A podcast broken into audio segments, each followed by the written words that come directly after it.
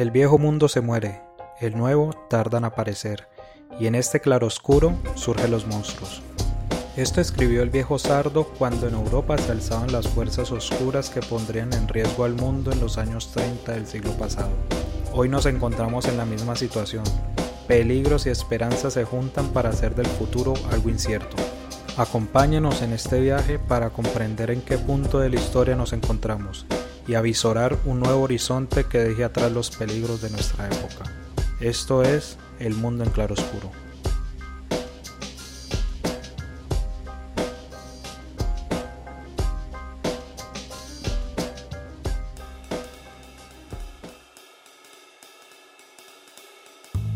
El 19 de junio del 2022 es un día que marcó la historia. Por primera vez en toda la vida republicana, un candidato de izquierda ganó las elecciones y es hoy presidente electo de Colombia. Con más de 11 millones de votos, Gustavo Petro se convirtió en el candidato con mayor votación en la historia, a la vez que, por primera vez, una mujer negra que viene desde abajo ocupará el cargo de vicepresidente. Así pues, se configura la posibilidad de un cambio que posibilite que un nuevo relato de nación sea construido sobre la base de la dignidad del pueblo que históricamente está en el olvido. Otro aspecto histórico de ese día fue la movilización. Nunca en la historia colombiana el fervor popular se expresó de tal manera después de los resultados electorales. Aquellos que hace un año marcharon contra el gobierno de Duque, el pasado domingo celebraron juntos en las calles donde el Estado intentó acabar las reivindicaciones populares con gases lacrimógenos y disparos a los ojos.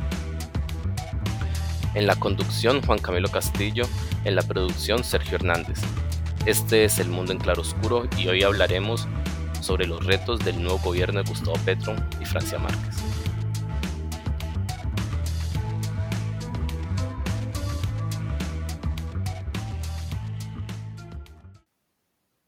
Hoy haremos un episodio desde la casa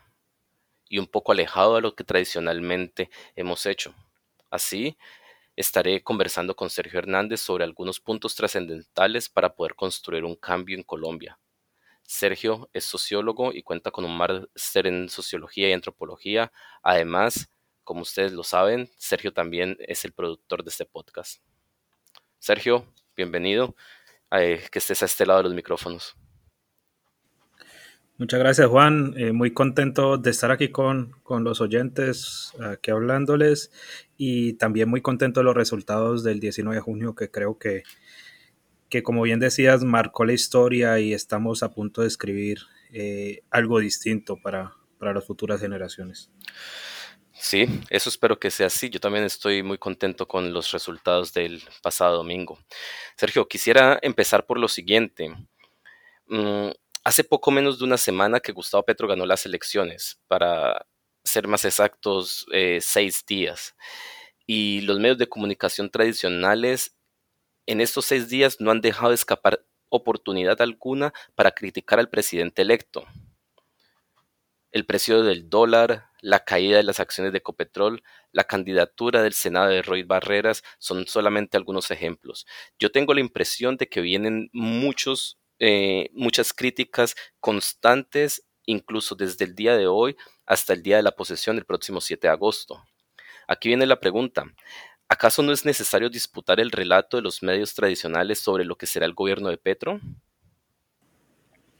Es una de las labores principales de lo que debiera ser un gobierno del cambio.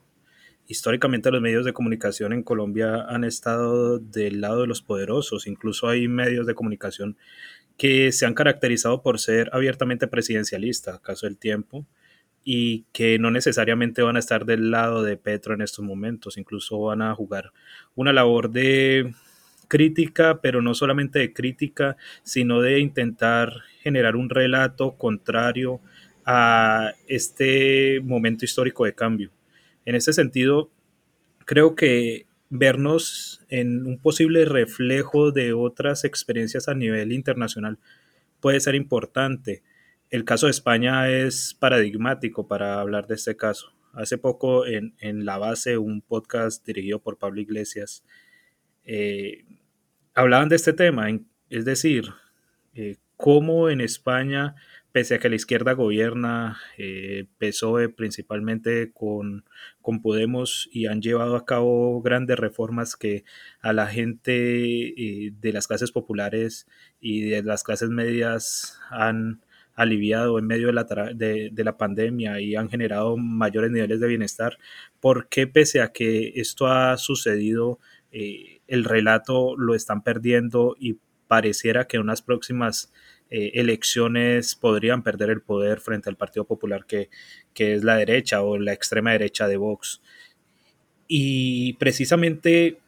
a eso es lo que se aboca en términos políticos estratégicos cualquier proyecto que quiera ser eh, opción de poder y es poder generar eh, un relato en el cual de una u otra manera cada elemento que sea de cambio pueda ser eh, aprendido y también demostrado y mostrado a la misma, a la misma vez eh, como una realidad y no solamente como una posibilidad de cambio. Allí hay un elemento, Gramsci decía que la lucha cultural va primero que la lucha política. Eh, no necesariamente, o sea, es, importante aquello, pero creo que se da de, de las, eh, se da de la mano y, y en este sentido eh, son elementos paralelos y pensar en la construcción de un nuevo relato pasa por la construcción de nuevos medios de comunicación y esos medios de comunicación necesariamente tienen que ser alternativos eh, y no solamente basta con crearlos o generar contenido al respecto, sino que hay que demostrarle a la gente que hay nuevas maneras de informarse, nuevas maneras de acercarse a pensamientos críticos, alternativos y de cambio eh, que puedan nutrir el diario vivir de la nación. Allí creo que está el reto gigante y desde el Estado pudiera eh, darse un primer paso al, al, intentar mediante algún tipo de, de ley o programa que los medios alternativos se puedan de una u otra manera fortalecer, no solamente en términos, por ejemplo, presupuestales, sino también en términos eh, de formación de, de, las personas que están allí o de espacios que intenten democratizar de una u otra manera eh, cómo la gente acceda a la información y que no sea solamente algo de unos eh, pocos emporios económicos o, de las élites tradicionales que normalmente han tenido eh, sus medios de comunicación para decirle en qué pensar a, la mayoría de, los colombianos. Bueno, aquí eh, en, en, esta eh, corta intervención acabas de dejar varios temas en el tintero. Y, quisiera que nos concentremos en, en uno y es eh, el ejemplo que daba Pablo Iglesias en, en la base sobre lo importante del relato, es decir, construir por medio de palabras también la realidad en la que se vive, me parece que, que es fundamental para entender cómo el, el, gobernar y gobernar bien, gobernar para las clases populares no garantiza la reelección del proyecto de izquierda, que es a lo que estabas haciendo referencia. Entonces, eh, yo me pregunto, tradicionalmente cuando uno analiza las, las votaciones de, y las elecciones, los gobiernos de, de derecha,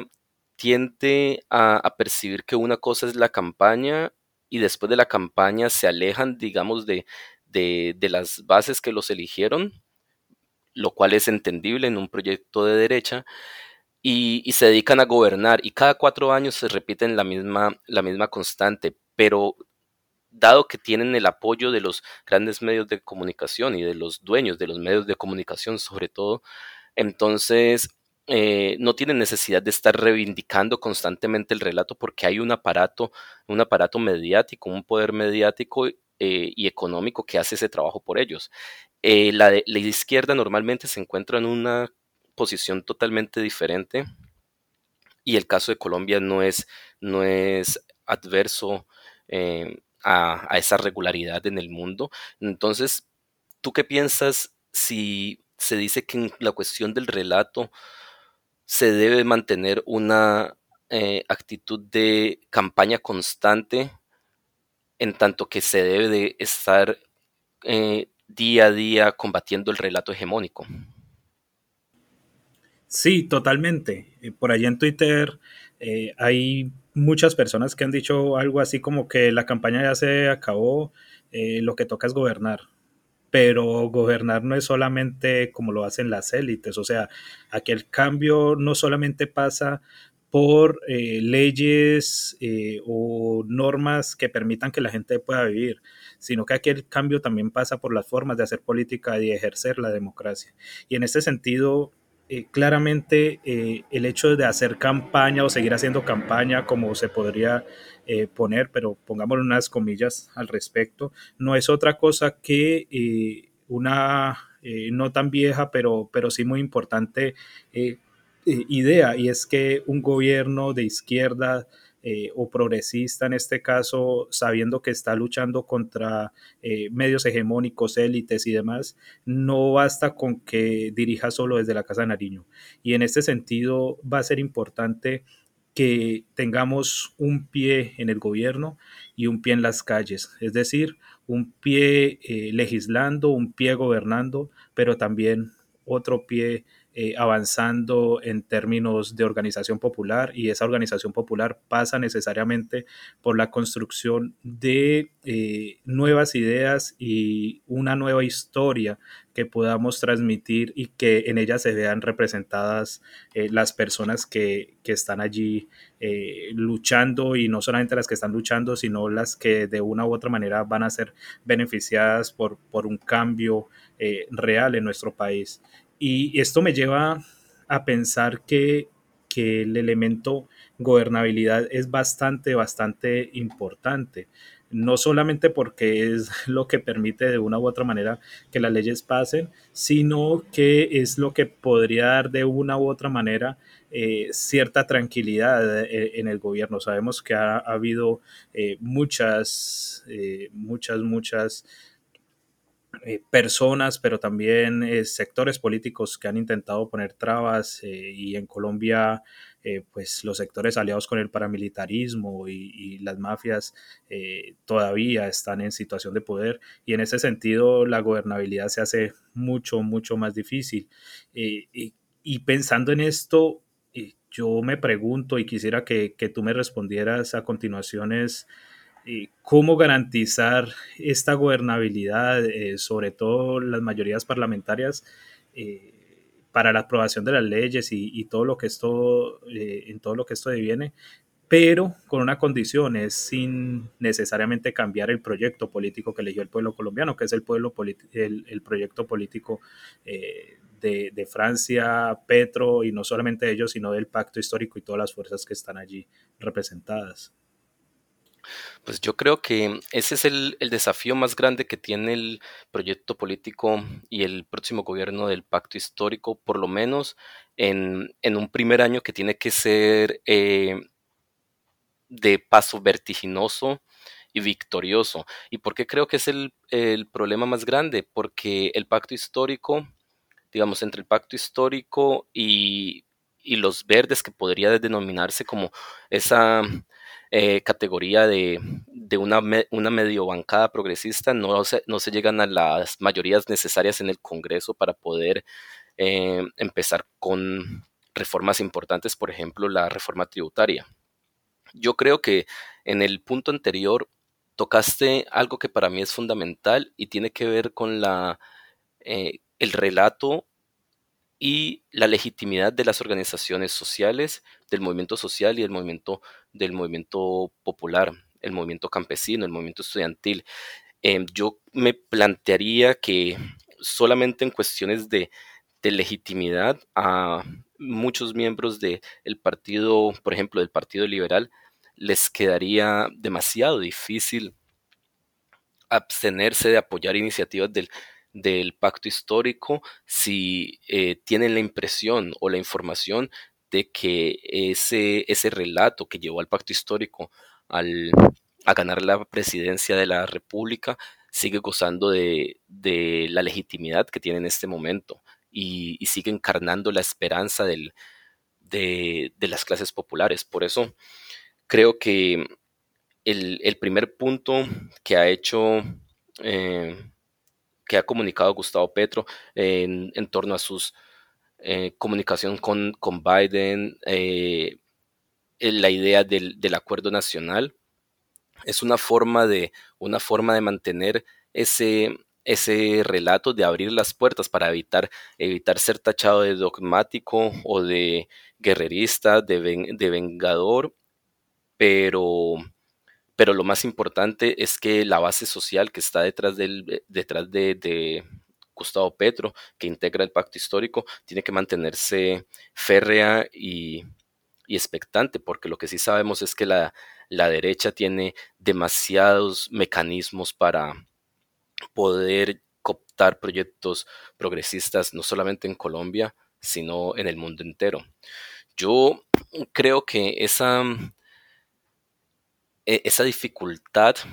se, puede sentir en los primeros meses. Yo creo que los primeros meses del, gobierno van a ser fundamentales para poder eh, ver hasta, hasta qué punto están dispuestos a llegar eh, miembros del, del, partido, del Partido Liberal, que serían con los únicos que se puede llegar a tener una especie de acercamiento, eh, acercamiento que garantice la, gobernabilidad. De Tajo, el, Centro Democrático, el Partido Conservador, Cambio Radical, Mira y demás se van a situar en la, en la oposición. Y aunque no estoy muy seguro cuántos eh, senadores le, le hacen falta a esta bancada progresista para poder tener mayorías de, gobernabilidad. Creo que eh, tengo la impresión que no son, primero, no son muchos y segundo, que es eh, bastante factible mantener la, línea política que, permitió ganar las, elecciones eh, y aún así tener buena gobernabilidad. Em, yo frente a esto, quisiera preguntarte por el, un aspecto simbólico de la, de la gobernabilidad y es la, el papel de, los gringos, el papel de los Estados Unidos en, en, el desarrollo de una política progresista en Colombia. Leía yo hace poco en alguna red social que alguien criticaba de sobremanera el hecho de que, de que Petro se mostrase contento o agradecido por haber hablado con, con eh, Joe Biden, em, y criticaba que eso fuera como una especie de forma de, digamos, de agachar la cabeza frente, frente al, al imperio del norte. Y desde mi perspectiva, sobre todo también viendo perspectivas de otros países, no solamente latinoamericanos, sino de, todo el mundo, eh, muchos de los cambios sociales y, de la estructura eh, industrial y, productiva que, planteó Gustavo Petro a lo largo de la campaña pasa eh, necesariamente por una especie de aprobación implícita de, los Estados Unidos para evitar ser víctimas también, digamos, de una guerra económica. Eh, ¿Tú cómo ves esa situación? Es indudable que, el papel de, de, los Estados Unidos siempre ha sido determinante en la política latinoamericana no solamente para afirmar proyectos de derecha democrática, sino para de una u otra manera proponer eh, doctrinas de seguridad nacional y que han derivado en, por ejemplo, en golpes de Estado. Pensemos en, en Chile o pensemos en los contras, Salvador, Nicaragua, eh, o de una u otra manera la invasión que se hizo desde Estados Unidos a Cuba eh, después de la Revolución Cubana en el 59. esto no solamente es, es, algo del pasado, porque podríamos pensar, no, solamente es Chile o Nicaragua, El Salvador, Cuba, pero realmente eh, Estados Unidos determina en buena medida la parte política o el devenir político de los proyectos eh, a nivel eh, ideológico, políticos en América Latina. Y desconocer esto sería desconocer una, una, gran verdad. En ese sentido, pensar que de una u otra manera el gobierno de Estados Unidos en cabeza de Biden esté a favor o de tener unas buenas relaciones con, con Colombia encabezada por Gustavo Petro, creo que es una muy buena eh, noticia en la medida en que no vamos a tener en el país del norte un enemigo acérrimo que le pueda hacer mucho daño a un proyecto eh, de cambio desde, desde, desde el pacto histórico. Eh, pero también creo que es algo a lo que obligatoriamente se ve abocado Estados Unidos. Si bien eh, las relaciones entre Estados Unidos y el resto del mundo, especialmente con el sur global, de América Latina incluida, es de dominación desde los primeros hacia los segundos, eh, es claro que Colombia siempre ha sido aquella joya de la corona en términos eh, geoestratégicos y políticos eh, para Estados Unidos. Incluso esta vez va a ser la primera eh, primer gobierno eh, de carácter progresista en nuestro país, mientras que en Brasil, Argentina, Chile, Ecuador, Bolivia, México y otros países ya habían tenido este tipo de, experiencias. Y en ese sentido, eh, a Estados Unidos no le queda otra que eh, para poder seguir manteniendo su posición geoestratégica en este país,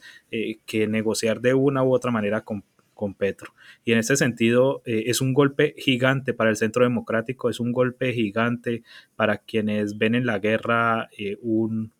camino, eh, dado que uno de los elementos principales que seguramente va a apoyar Estados Unidos va a ser, va a ser lo que tiene que ver con, em, con el proceso de paz,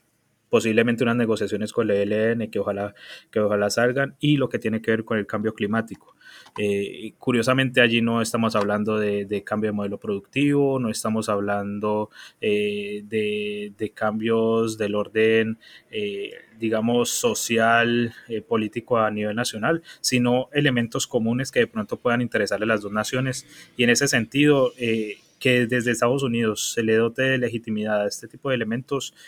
va a ser bastante importante porque va aislando de una u otra manera a la extrema derecha eh, colombiana. Y, aislar a la extrema derecha es creo que la principal, la principal tarea que de pronto eh, se pueda tener desde un punto de vista puramente político, porque la extrema derecha en Colombia ha hecho mucho daño históricamente, ha asesinado a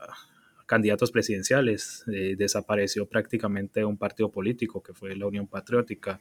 Eh, asesinó a 6.402 personas para pasarlas como, como bajas en combate. Eh, ha hecho mucho daño,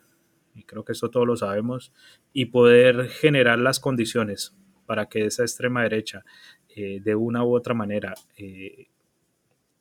aminore su capacidad, va, a ser bastante importante. Y si los Estados Unidos pueden ayudar en eso, creo que,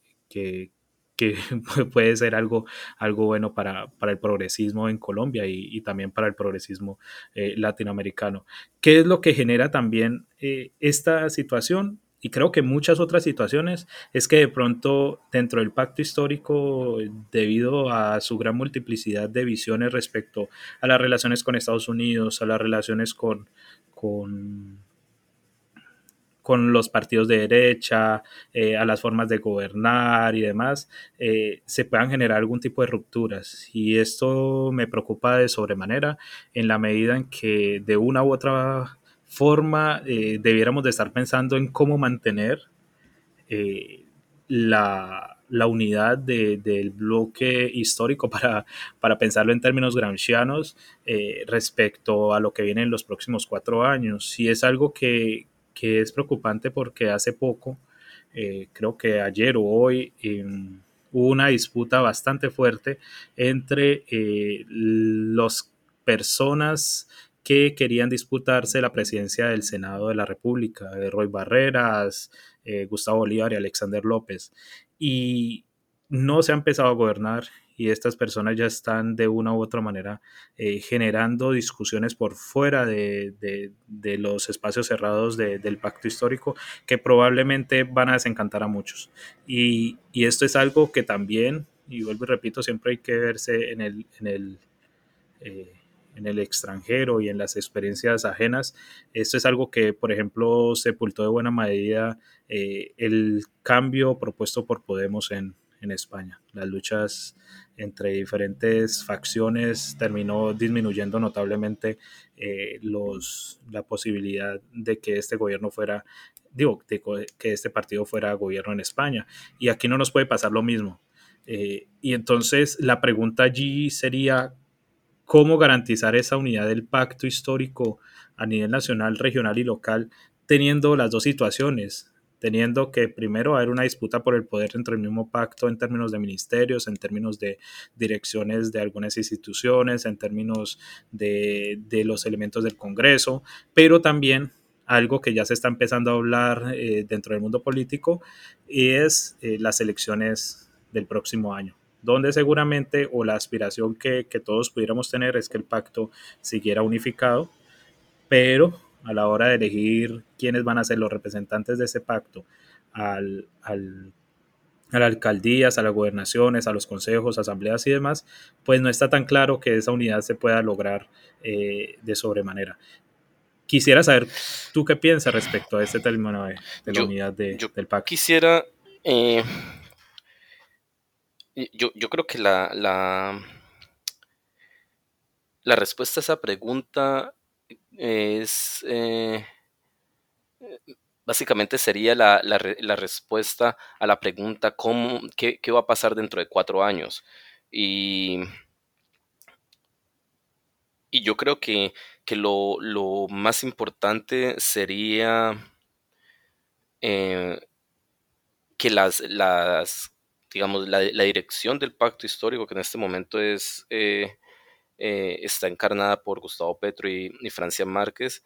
tienen que estar en la capacidad de, asumir el reto de mantener unido ese movimiento. Eh, primero, por lo, que, por lo que tú dices, ¿no? no solamente ah, van a haber eh, disputas internas ahora con la cuestión de la presidencia del Senado, que desde mi punto de vista fue un, acierto estratégico que la recibiera eh, Roy Barreras y, un acierto estratégico lo, lo enmarco en, ese, en el punto de el primer año es fundamental para el pacto histórico, si en el primer año, eh, para el pacto histórico y para la, conciencia popular, para el desarrollo de las de las cuestiones, digámoslo así, eh, psicológicas del triunfo. Em, y, en ese sentido se necesita a alguien que, sea un, conocedor a fondo de no solamente de las cuestiones políticas y de funcionamiento del Congreso, sino de, funcionamiento del Estado mismo. Em, por eso creo que aunque Roy Barreras no, no represente eh, no represente, no me represente a mí ideológicamente, creo que fue una, una decisión acertada. Eh, y, y creo que vendrán otros años en los que pueden estar eh, personas en, la presidencia del Senado que corresponda o que represente más las bases populares del, del pacto histórico. Eso eh, sumado al hecho de que no solamente Roy Barreras estuvo, eh, eh, tiene este conocimiento del Estado profundo, por decirlo así, sino que Roy Barreras ha, hecho parte del pacto histórico desde hace mucho tiempo y parte del triunfo actual tiene que ver también con, su trabajo de, de pactar eh, y de pactar con o, de acercar a otras personas a, a esta gran, gran apuesta que es el pacto. Ahora bien, eh, yo creo que el pacto tiene, eh, está en este momento en, en, un problema, digamos, en un problema, en una situación que puede llegar a ser problemática porque no se trata solamente de que sea un accidente, como lo dijo Vargas Llosa, sino de que dentro de cuatro años se haya podido construir una hegemonía que permita mantener, mantener y profundizar las, eh, en términos de, política pública, las, los avances que se puedan lograr en los primeros cuatro años. Eh, para eso se necesitan eh, cuadros políticos que dentro de cuatro años puedan, puedan aspirar a la presidencia, que tengan capacidad discursiva y carisma, eh, y que representen las, bases populares de, la sociedad colombiana. En, resumen, yo, yo, diría que en un primer momento, eh, desde, la, desde las, digamos, desde la cima del pacto histórico, desde la cabeza del pacto histórico con Gustavo Petro y, Francia Márquez, eh, tiene que hacerse un llamado a, la calma, a la unidad y, a la, digamos, a bajar las revoluciones, que la, la victoria no, no la razón y, y permita pensar en el punto de, eh, digamos, con lo difícil que es eh, gobernar, teniendo todas las cartas en contra, teniendo eh, los medios de comunicación y el aparato productivo en contra de las, de las medidas progresistas, lo menos que se tiene que hacer es hacerles el trabajo todavía más fácil, eh, profundizando peleas de egos y demás que no, no, tienen, no tienen ningún sentido. Mm, y esto lo, lo sumo a, un punto sobre el que quisiera hablar contigo hace, mm, eh, sobre el que quería hablar contigo hace rato, y, tiene que ver con esa nueva, con la posición de, del centro democrático y de la cabeza del centro democrático. Ahora nos, nos decías cuando hablabas sobre, sobre Estados Unidos, em, que la posición, el, el, hecho de que esté Biden o que esté el Partido Demócrata en la Casa Blanca y la posición que tuvo Biden hacia Colombia, y si te entendí bien, esa idea de que la posición geopolítica en este momento eh, de Estados Unidos también con una, al parecer, una segunda ola progresista en, en Latinoamérica y el papel histórico que ha jugado Colombia en,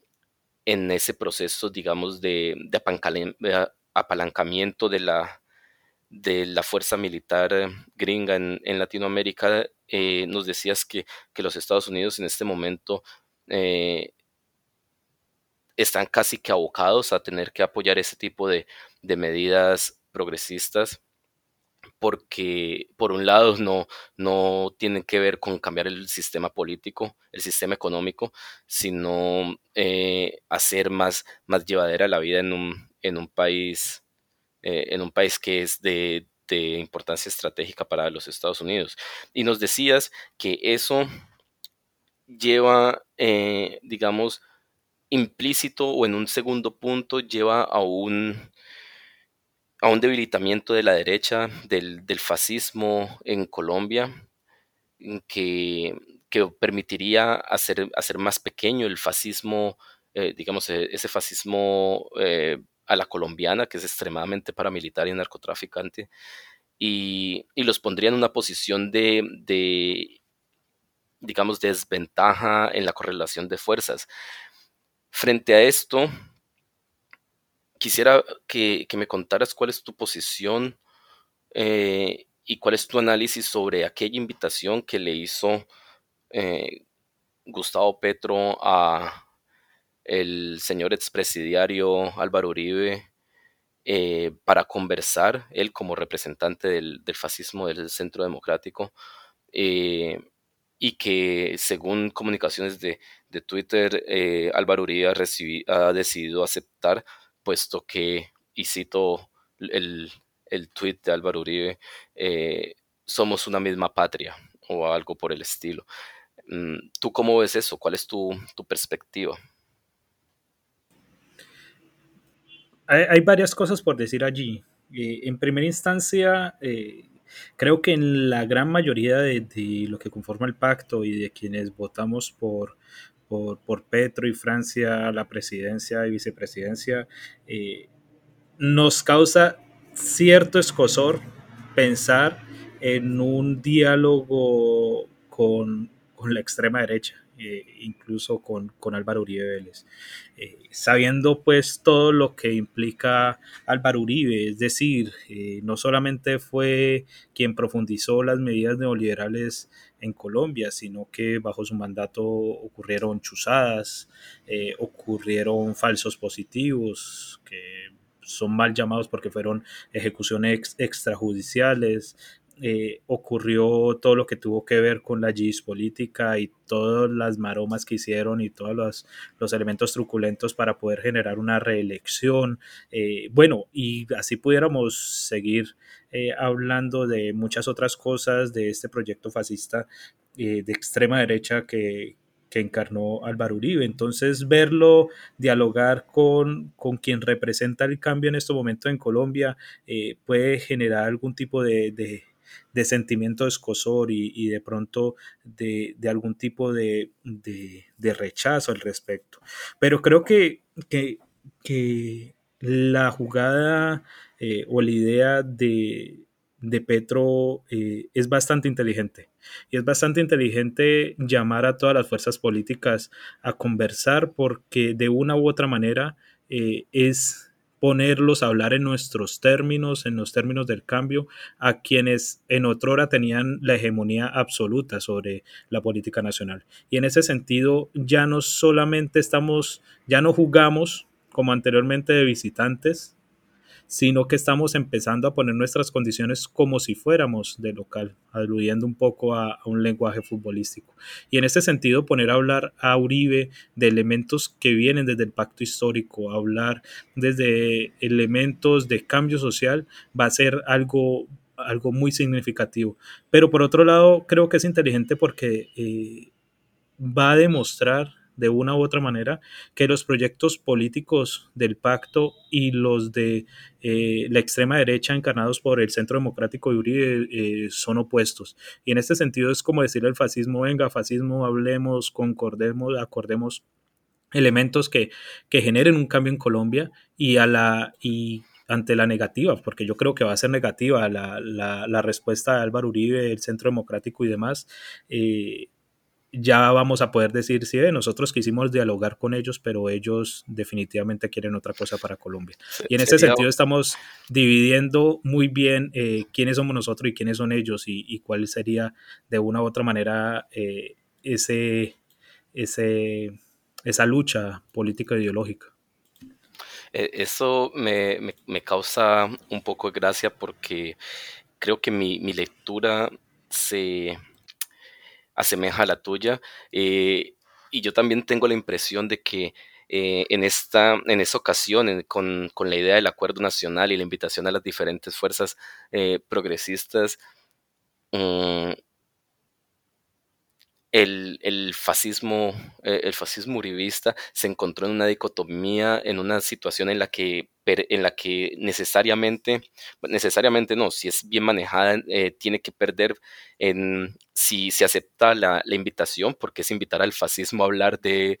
las medidas antifascistas. Eh, por un lado y obviamente no lo van a aceptar y si no lo acepta y, si no lo aceptan pues van a estar demostrado su negación a la, a la, búsqueda de la paz y, la convivencia eh, armónica entre, entre los pueblos, pero si desde el inicio no lo hubiese aceptado, eh, hubiese quedado también claro cómo es imposible dialogar con, con esas personas. Creo que es una, una especie de,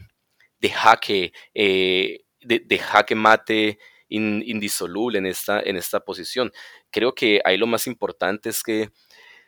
se pueda seguir eh, repuntando el, relato de, del diálogo en, la sociedad colombiana eh, y, en el diálogo progresista en la sociedad colombiana. Es decir, ubicar, imponer las, las reglas de, juego como tú lo, lo estabas planteando. ¿O tú qué piensas? Sí, plantear las reglas de juego es la movida estratégico eh, política más importante. Eh, pensemos lo siguiente, eh, nunca habíamos sido mayoría desde la izquierda de los sectores progresistas. Y hoy en día, con datos fehacientes, con una votación y demás, podemos decir que somos la mayoría de colombianos. Y no solamente que somos la mayoría de colombianos, sino que el proyecto de la extrema derecha se desvaneció un poco no solamente porque el Centro Democrático retrocedió, no puso candidato propio y demás, sino porque de una u otra manera buena parte de la votación eh, fue contra Petro, eh, María Jimena Duzán lo llama petrofóbico, pero es un, es un voto que no necesariamente es de extrema derecha. Sino de gente que tiene reparos por desinformación, por, por algún otro elemento asociado a, las fake news que, abundan por ahí, expropiaciones, eh, castrochavismo y, demás, pero que probablemente en la medida en que se vayan haciendo bien las cosas, eh, esa petrofobia va a desaparecer. Y en este sentido, eh, imponer las reglas de juego es poner a los otros a jugar en nuestros términos. Y, es algo, algo realmente eh, de admirar la manera como desde, desde la campaña de Petro se hizo anteriormente, en los debates se hizo, siempre se hablaba de las propuestas de Petro, pero también eh, de lo que va a hacer ahora un gobierno que va a poner eh, a pensar a todos en términos de lo que se propone para el cambio y no de un rechazo hacia la derecha, por ejemplo. Es decir, vamos a pasar de un eh, somos resistencia, somos crítica, somos oposición, a un somos gobierno, somos posibilidad de poder, somos cambio. Y en ese sentido, allí hay una ganancia y esto seguramente es lo que va a permitir que dentro de un año se ganen elecciones locales y regionales y que si todo sale bien, dentro de cuatro años se pueda dar algún tipo de continuidad mediante otra candidatura, ya sea Francia, ya sea Camilo Romero, ya sea eh, eh, María José Pizarro eh, o quien sea, de otro gobierno progresista que pueda profundizar los cambios que necesita esta nación y que estaban pidiendo hace, hace años. Yo me quedo con, esto que, dijiste. Esperemos que, que seamos, que estemos a la altura de poder profundizar el, proyecto político y, llenarlo eh, y, ser, y cumplir las esperanzas de, la mayor cantidad de la, de la sociedad colombiana. Em, porque sí, somos gobierno, somos, eh, somos, somos gobierno, tenemos la capacidad de, inferir y de decidir el rumbo del país y, y ese trabajo nos, nos puede llevar a una a una mejor vida hasta que la dignidad se haga costumbre. Sergio, es un placer para mí que hayas estado el día de hoy con nosotros. A todos nuestros oyentes, muchas gracias. Este es El Mundo en Claro Oscuro. Los esperamos la próxima semana con un nuevo episodio. No, olvide, no olviden seguirnos en nuestra cuenta de Instagram, eh, arroba mclaroscuro, y en nuestro Twitter. Hasta la próxima.